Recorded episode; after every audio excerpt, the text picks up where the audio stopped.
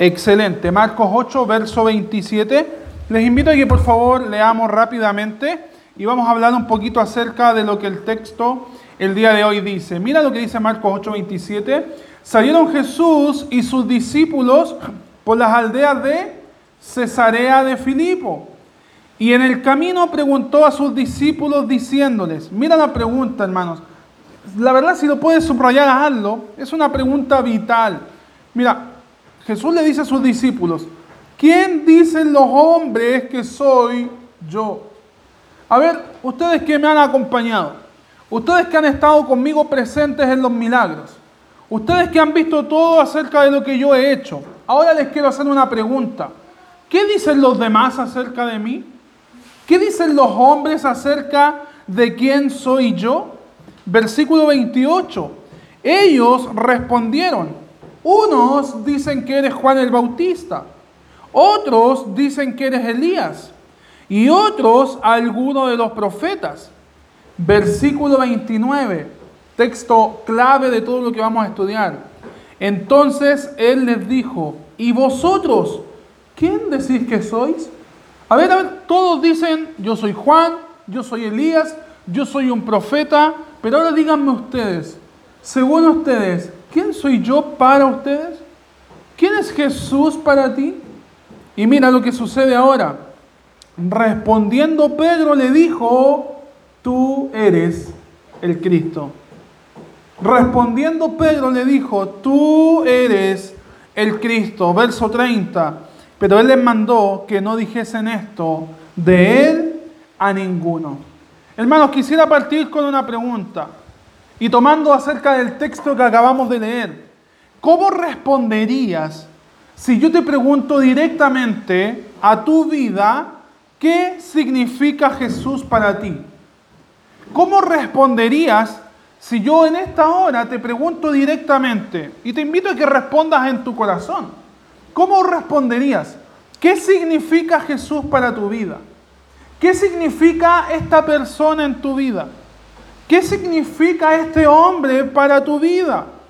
Probablemente, hermanos, no sepas cómo responder porque quizás no estás interiorizado tanto acerca de él, porque quizás no sabes mucho acerca de él, pero quizás podrás responder mucho sobre él. Quizás podrás decirme, bueno, yo sé que es hijo de Dios, yo sé que es enviado de Dios, sé que es salvador del mundo, sé que fue alguien que murió en la cruz, aparentemente tomando mi lugar. Quizás algunos podrán decir, bueno, Él nos lleva al Padre, la Biblia dice que es nuestro camino al Padre. Otros más estudiosos y que entienden bien la doctrina podrán decir, bueno, Él en esencia es Dios, la Biblia nos dice que Él es Dios. Hermanos, podrán decir mucho acerca de Él. Y lo que yo te quiero mencionar, hermanos, es que lo que sepas acerca de Cristo determinará tu compromiso y entrega hacia Él. Lo que llegues a saber respecto a Jesús determinará, hermanos, la forma en cómo tú estás comprometido hacia Él. Lo tanto que tú puedas saber de Él determinará el cómo tú te entregarás a Él, cómo tu vida será, hermanos, ofrecida a Cristo. Hermanos, por ejemplo, no será o no podrá ser el Señor de tu vida si primeramente no le miras como Señor. Para eso debes estar mirándole como el Señor. Y tú, tu perspectiva cambiará tu vida. No será tu Salvador hasta que decidas recibirle en tu corazón. Podrás saber que la Biblia dice que es Salvador del mundo, pero no será tu Salvador si primeramente no le recibes como Señor y Salvador primeramente en tu vida. O no será Dios en tu vida hasta que decidas abandonar todas las excusas y pretextos acerca de su deidad, acerca de su persona. Hermanos, cuando Jesús les hace la pregunta a sus discípulos, ¿quién dicen los hombres que soy yo? La pregunta de Jesús no muestra un interés por la respuesta o por la opinión de los demás.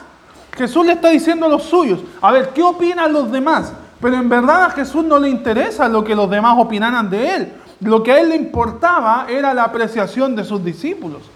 Lo que a él le importaba era la respuesta de sus discípulos. Jesús quería saber qué opinaban ellos, los que estaban cercanos a él, acerca de él. ¿Qué opinaban los que pasaban todo el tiempo con él. ¿Qué impresión ellos tenían acerca de su maestro? Entonces a Jesús no tanto le interesaba lo que los demás opinaran, sino más bien qué opinaba este grupo selecto que estaba junto a él. Déjame decirte algo, hermanos. Una buena conciencia hacia Jesús determinará tu forma de vivir tu vida. Una buena apreciación acerca de Jesús determinará la forma de vivir tu vida. Sus discípulos jamás, jamás iban a estar dispuestos a morir hasta que supieran verdaderamente quién era Él. Sus discípulos, sus discípulos jamás hubiesen estado dispuestos a entregar sus propias vidas hasta que no supieran con toda veracidad quién era Jesús primeramente en sus vidas. Ninguno de ellos hubiese expuesto al martirio. Ninguno de ellos hubiese expuesto a la persecución hasta que no supieran por completo quién era Jesús verdaderamente. Hermanos, nuestra perspectiva acerca de Jesús o de quién es Jesús es lo que podría cambiar el rumbo de nuestra vida. Y es por eso que el día de hoy, hermanos, vamos a estudiar el siguiente tema. El día de hoy tiene que ver con lo que he estado hablando, cómo tener una correcta perspectiva hacia Jesús. Una correcta perspectiva hacia Jesús.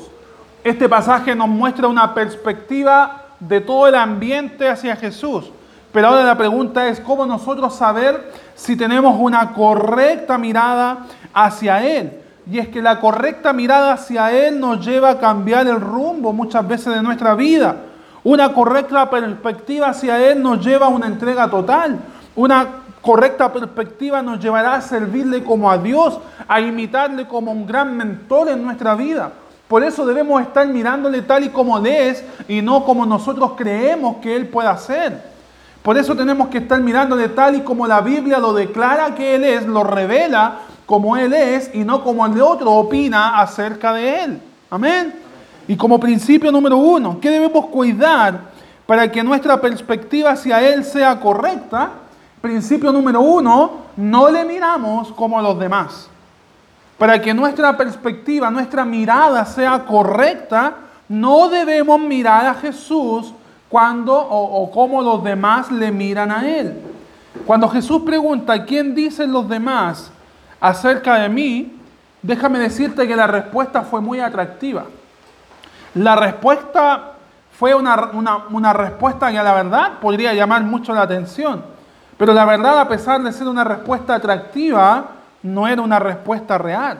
Porque la, la verdad es que Jesús no era ni, ni, ni Juan el Bautista ni Elías. Él era el Cristo. Amén. Entonces cuando, cuando Jesús le pregunta a sus discípulos, ¿qué opinan los demás acerca de mí?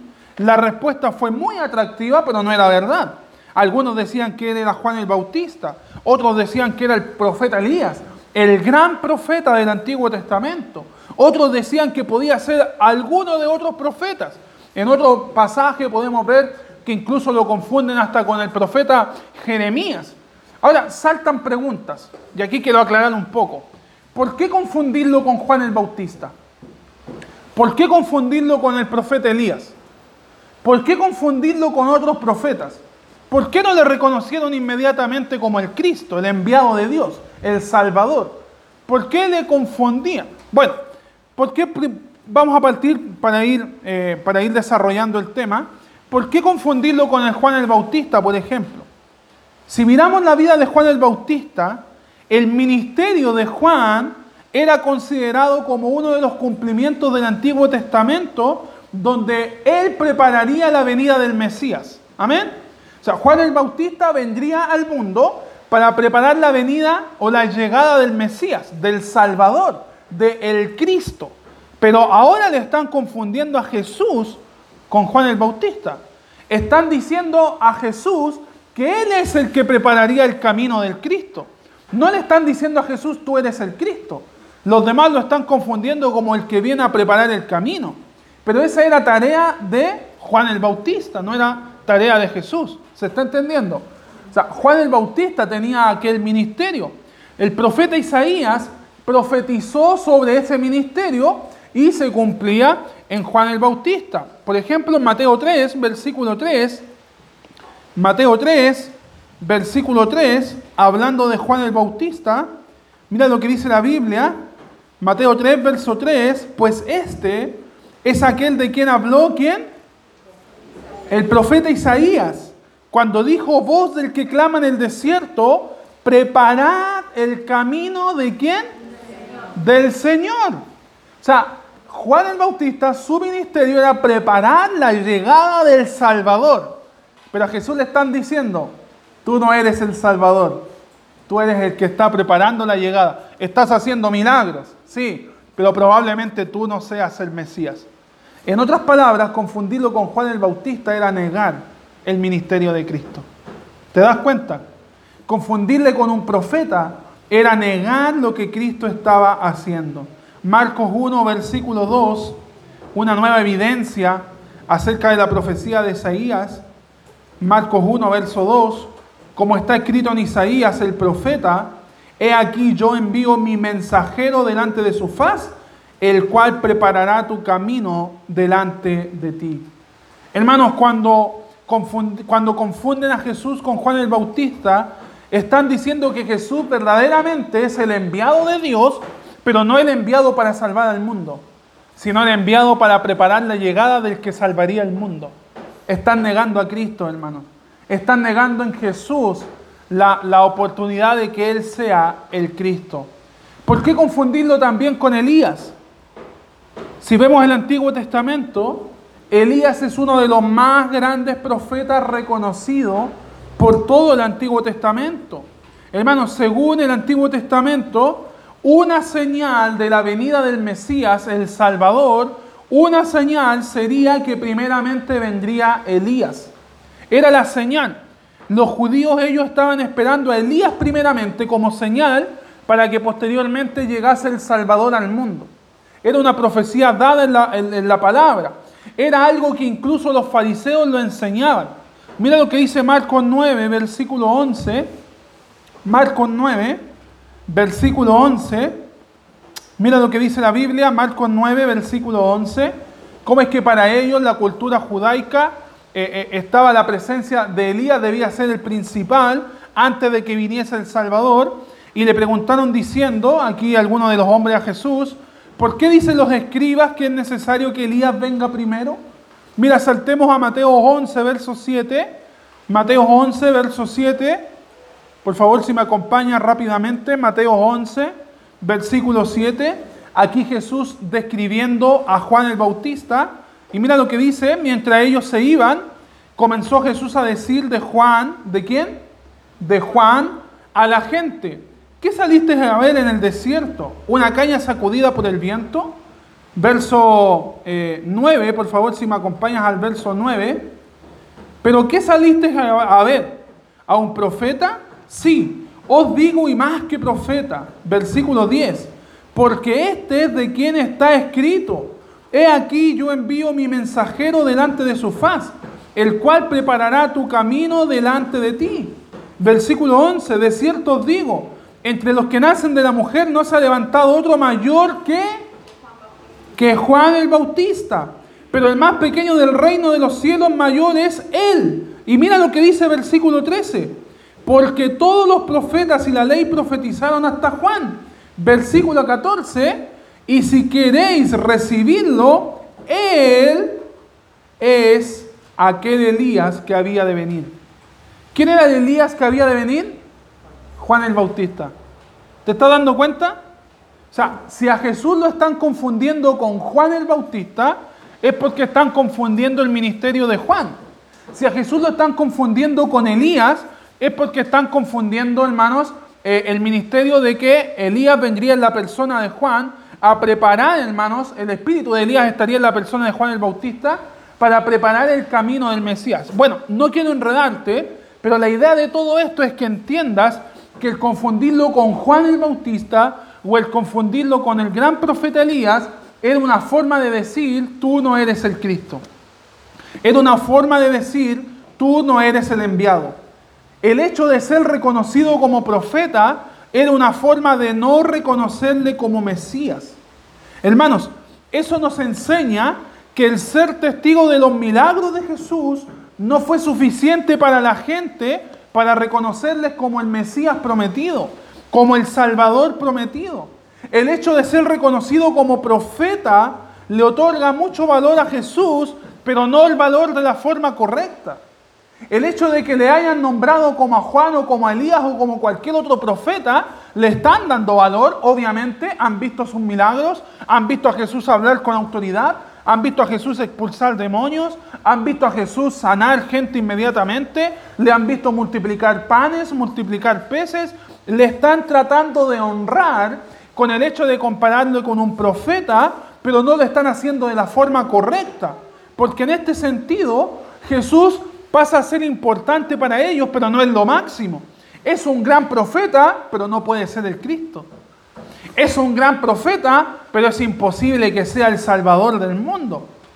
En ese sentido, para los judíos, Jesús era la persona que ellos estaban esperando, pero no era aquella persona que debía ser adorada.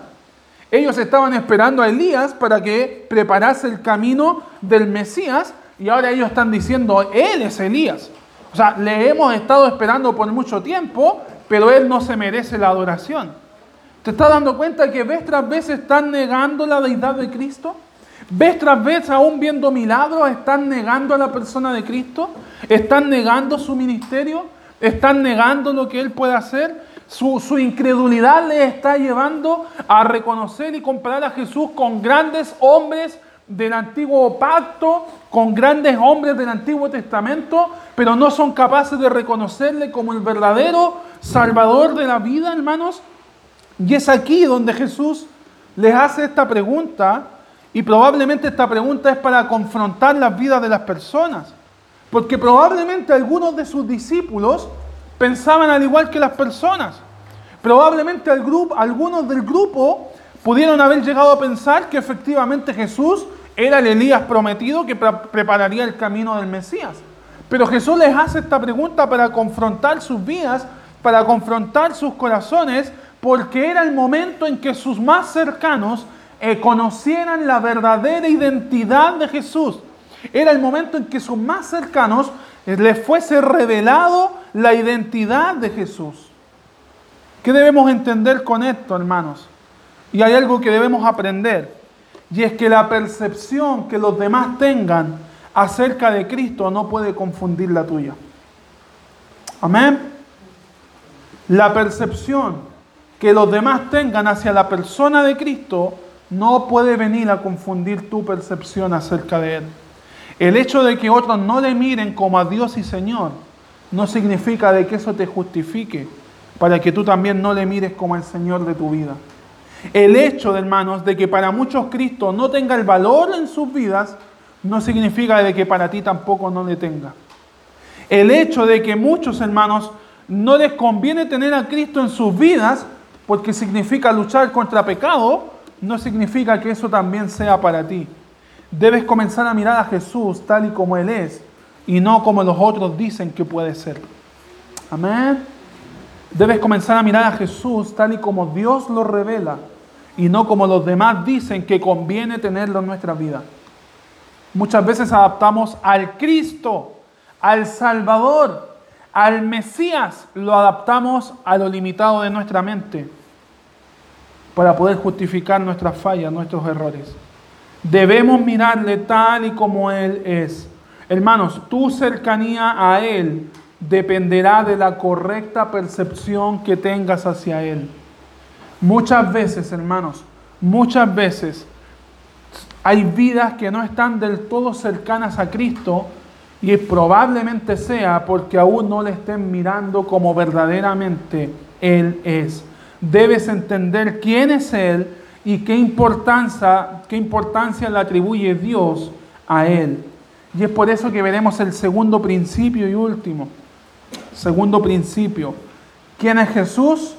Jesús es el Cristo prometido. ¿Quién dice los hombres que soy?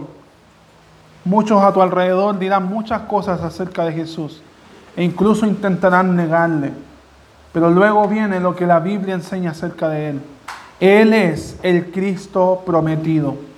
Hermanos, Es aquí, en esta oportunidad, donde vemos la categórica respuesta de Pedro. Tú eres el Cristo. Otros dicen, tú eres profeta, tú eres Juan, tú eres Elías. Pero la verdad, Él es el Cristo. ¿Qué significa Cristo? Cristo es una palabra griega que traducido al hebreo significa Mesías. En otras palabras, Cristo y Mesías es la misma palabra, uno al griego, otro al hebreo. Y Mesías significa, según el, el, diccionario hebreo, significa ungido. ¿Qué significa eso? Que Jesús es el ungido de Dios. Que Jesús viene con la autoridad de Dios. Que Jesús viene con el poder de Dios. En el, en el Antiguo Testamento, el término ungido se utilizaba para aquellos que eran designados por Dios para ser instrumentos de Dios. ¿Quiénes fueron ungidos en el Antiguo Testamento? Los reyes. Bien, David, un rey. Los reyes, los sacerdotes. ¿Quiénes más fueron ungidos? Los profetas. E incluso dice la Biblia que los patriarcas. O sea, si te das cuenta, hombres que Dios utilizó para manifestarse, para manifestar su gloria, ungidos por Dios. Pero la Biblia dice que el verdadero ungido de Dios, en cual reposa la presencia de Dios sobre él, es Jesucristo. Él es el Cristo, Él es el Señor, Él es el ungido de Dios. Jesús es el Cristo porque fue ungido por Dios para llevar a cabo el plan de, de salvación. Amén. Jesús es el Cristo porque vino con la autoridad de Dios para llevar a cabo el plan de salvación. Ni Abraham, ni Isaac, ni David, ni Aarón, ni ningún sacerdote, ni rey, ni profeta podría haber ejecutado el plan de salvación, porque el verdadero ungido debía venir a entregar su vida por nosotros. Amén. El poder de Dios estaba en él. Él era ungido por Dios. Según el pacto davídico, el ungido de Dios debía venir de la línea de David. El ungido de Dios venía a venir, debía venir de la descendencia de David. Eso lo ves en 2 de Samuel capítulo 7. Y de ahí los judíos siempre han esperado a un rey que sería el gran libertador de su pueblo. Eso lo puedes ver en Jeremías 23, versos 5 y 6. O sea, los judíos han estado esperando a ese gran libertador. Han estado esperando a ese gran rey. Y el Mesías, bajo el poder de Dios, tendría el poder para liberar a su pueblo, tendría el poder para establecer su reino, tendría el poder para venir a establecer prosperidad en la tierra. Pero como en ese tiempo no estaban viendo aquello, la verdad estaban renegando contra Jesús. Es imposible que Él sea el Mesías, que Él sea el Cristo, porque aún no vemos el cumplimiento, no vemos tomando el poder, no le vemos estableciendo la paz, no le vemos trayendo prosperidad, pero déjame decirte algo, eso ocurrirá y está en la palabra. Cristo vendrá en su segunda venida, establecerá su reino, juzgará a las naciones, hermanos, hará un renuevo en esta tierra, hermanos, habrá prosperidad, estaremos con Él. Él vendrá como león, hermanos. Amén. Ese es el Mesías. El Mesías es el gran Salvador que vendría a rescatar a su pueblo y establecería un comienzo de la prosperidad. Jesús le confirma a Pedro que la verdad Él es el Mesías. Por favor, acompáñame a Mateo 16, versículo 17, si me puedes acompañar. Mateo 16, versículo 17. Mateo 16, verso 17. Mira lo que dice, esto es el mismo relato de Marcos, pero en este libro se nos entregan un poco más de detalles. Es lo mismo que acabamos de ver en Marcos, pero hay algunos detalles que revelan un poco más. Mira lo que sucede después que Jesús pregunta. Entonces le respondió Jesús, Benaventurado eres Simón, hijo de Jonás. ¿Quién es Simón, hijo de Jonás? Pedro, el mismo que le dijo, tú eres el Cristo. Y aquí en Mateo nos relata que Jesús le dice, Bienaventurado eres, Simón, hijo de Jonás, porque no te lo reveló quién? Carne ni sangre, sino mi Padre que está en los cielos. Entonces, fíjate lo que dice el texto. Lo que dice el texto significa lo siguiente. Cuando Jesús les dice A ver, ¿qué dicen los demás acerca de mí? Ah, tú eres un profeta. No, no, tú eres Juan el Bautista. No, no, no, dicen que, que tú eres Elías, el gran profeta. Muy bien, y ahora, ¿qué dicen ustedes? Y viene Pedro y dice, tú eres el Cristo, tú eres el Mesías, tú eres el Salvador, tú eres el Rey que había de venir. Y según lo que enseña este texto, no se lo reveló carne ni sangre. No fue que aparece otro discípulo por al lado y le golpea ahí con el codo y le dice, Pedro, y le habla al oído, Pedro, dile que Él es el Cristo. No fue que los discípulos se hayan reunido y entre todos tomaron votación a ver qué opinamos nosotros quién es. Eh, a ver, ¿es Cristo? ¿Es Juan el Bautista? No, es Cristo. Muy bien, tú eres Cristo. No, la Biblia no enseña eso. No se lo reveló carne, no se lo reveló sangre. Ninguno, ningún, ninguno de los que estaba ahí les dijo que era Cristo. Lo que la Biblia enseña es que lo que, lo que Pedro dijo, las palabras que salieron de su boca, fueron las palabras de Dios. Dios se lo reveló. Dios le dio, le hizo entender en su corazón que Jesús era el Cristo. Eso quiere decir que Dios aprueba en Jesús la persona de Cristo. Amén. Jesús, hermanos, a través de esta palabra nos enseña que Él es Cristo y que su ministerio es aprobado por Dios. Eh, Dios fue quien le reveló a Pedro que verdaderamente Él es el Señor, que verdaderamente Él es el Mesías. Quiero terminar con lo siguiente. ¿Cuál es tu perspectiva hacia Jesús? ¿Cómo estás mirando a Jesús? ¿Cómo estás mirando a Jesús? ¿Cómo le estás viendo? ¿Qué piensas acerca de Él? ¿Cuál es tu perspectiva hacia Jesús? ¿Es alguien de entre muchos otros de importancia en tu vida o es el centro de tu vida? ¿Es alguien como muchos otros que tiene valor en tu vida o verdaderamente es tu razón de vivir? Hermanos, ¿es Jesús el Cristo de tu vida? ¿Es Jesús tu libertador personal? ¿Es Jesús tu salvador personal? ¿Es Jesús la respuesta de Dios que necesitabas para ti? ¿O es uno más de importancia en la vida como para los otros que le rodeaban? Hermanos, ¿le has, ¿le has estado mirando como una posibilidad o como el único que puede traer solución a tu vida? ¿Le están mirando a Jesús como una opción o le están mirando como el verdadero Dios en tu vida? Tu perspectiva hacia Jesús debe comenzar a cambiar si no le has estado mirando tal y como Él es. Tu perspectiva Jesús debe comenzar a cambiar si no le estás mirando tal y como la Biblia lo enseña que Él es. Déjame decirte algo y con esto termino. Nuestro estilo de vida dice mucho de qué significa Cristo en nosotros. Y si no le estamos mirando bien, obviamente no reflejaremos el Cristo que hay en nuestras vidas. Amén. Te animo a que comiences a cambiar tu perspectiva acerca de Él y comiences a crecer a partir de lo que Él es y no a partir de lo que tú puedas hacer. Él es Señor, Él es el Cristo, Él es el ungido de Dios, enviado por Dios tu libertador, tu salvador. Por lo tanto, comienza a vivir tal y como para honrarle a Él, tu Señor.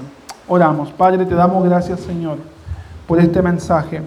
Te damos gracias, Padre nuestro, por lo que hemos hablado el día de hoy. Hemos visto una realidad, Padre, una realidad que probablemente muchas veces en nuestra vida práctica no estaremos exentos de ellas.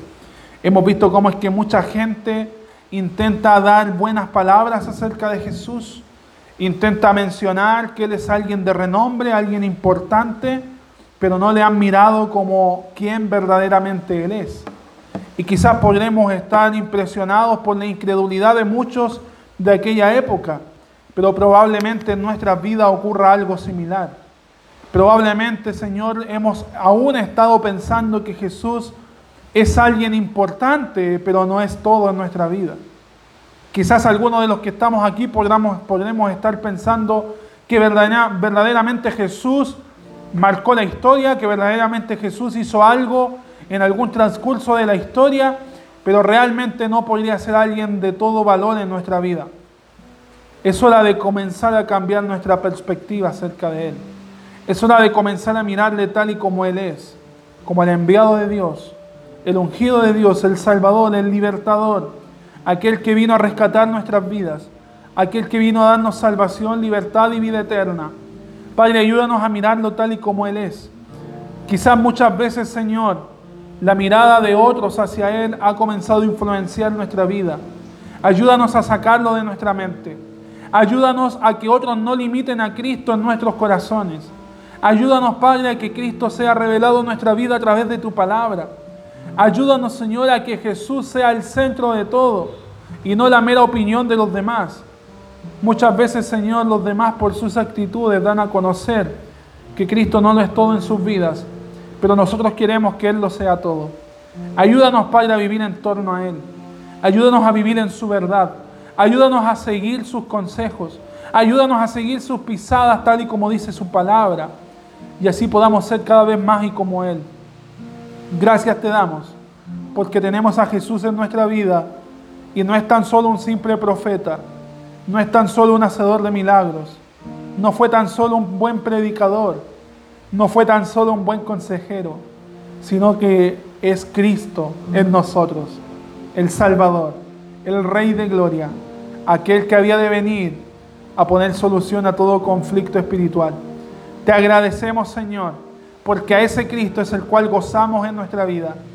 Te agradecemos, Señor, porque a ese Cristo es al cual tenemos y por el cual hallamos una gran esperanza en que si algún día hemos de abandonar esta tierra, confiado estamos de que estaremos contigo. Todo por su obra, no por nuestra obra, todo por su obra, todo por lo que Él es. Te agradecemos, Señor, por estas grandes palabras de ánimo y que cuando podamos ser desafiados nuevamente con aquella pregunta, ¿quién es Jesús en tu vida? Que Él lo sea todo, que Él sea nuestro entrar y nuestra salida, que Él sea todo en nuestra vida. Padre, ayúdanos, quizás habrán algunos con nosotros el día de hoy que podrán reconocer que Jesús es alguien importante, pero probablemente no le tengan en sus corazones. Te pido principalmente para que tu Santo Espíritu obre en sus vidas y les pueda, Señor, reconocer que puedan, que necesitan de Cristo en sus, en sus corazones. Ayúdanos, Padre, a vivir para Él. Ayúdanos, Señor, a glorificarle con, nuestro, con nuestra vida.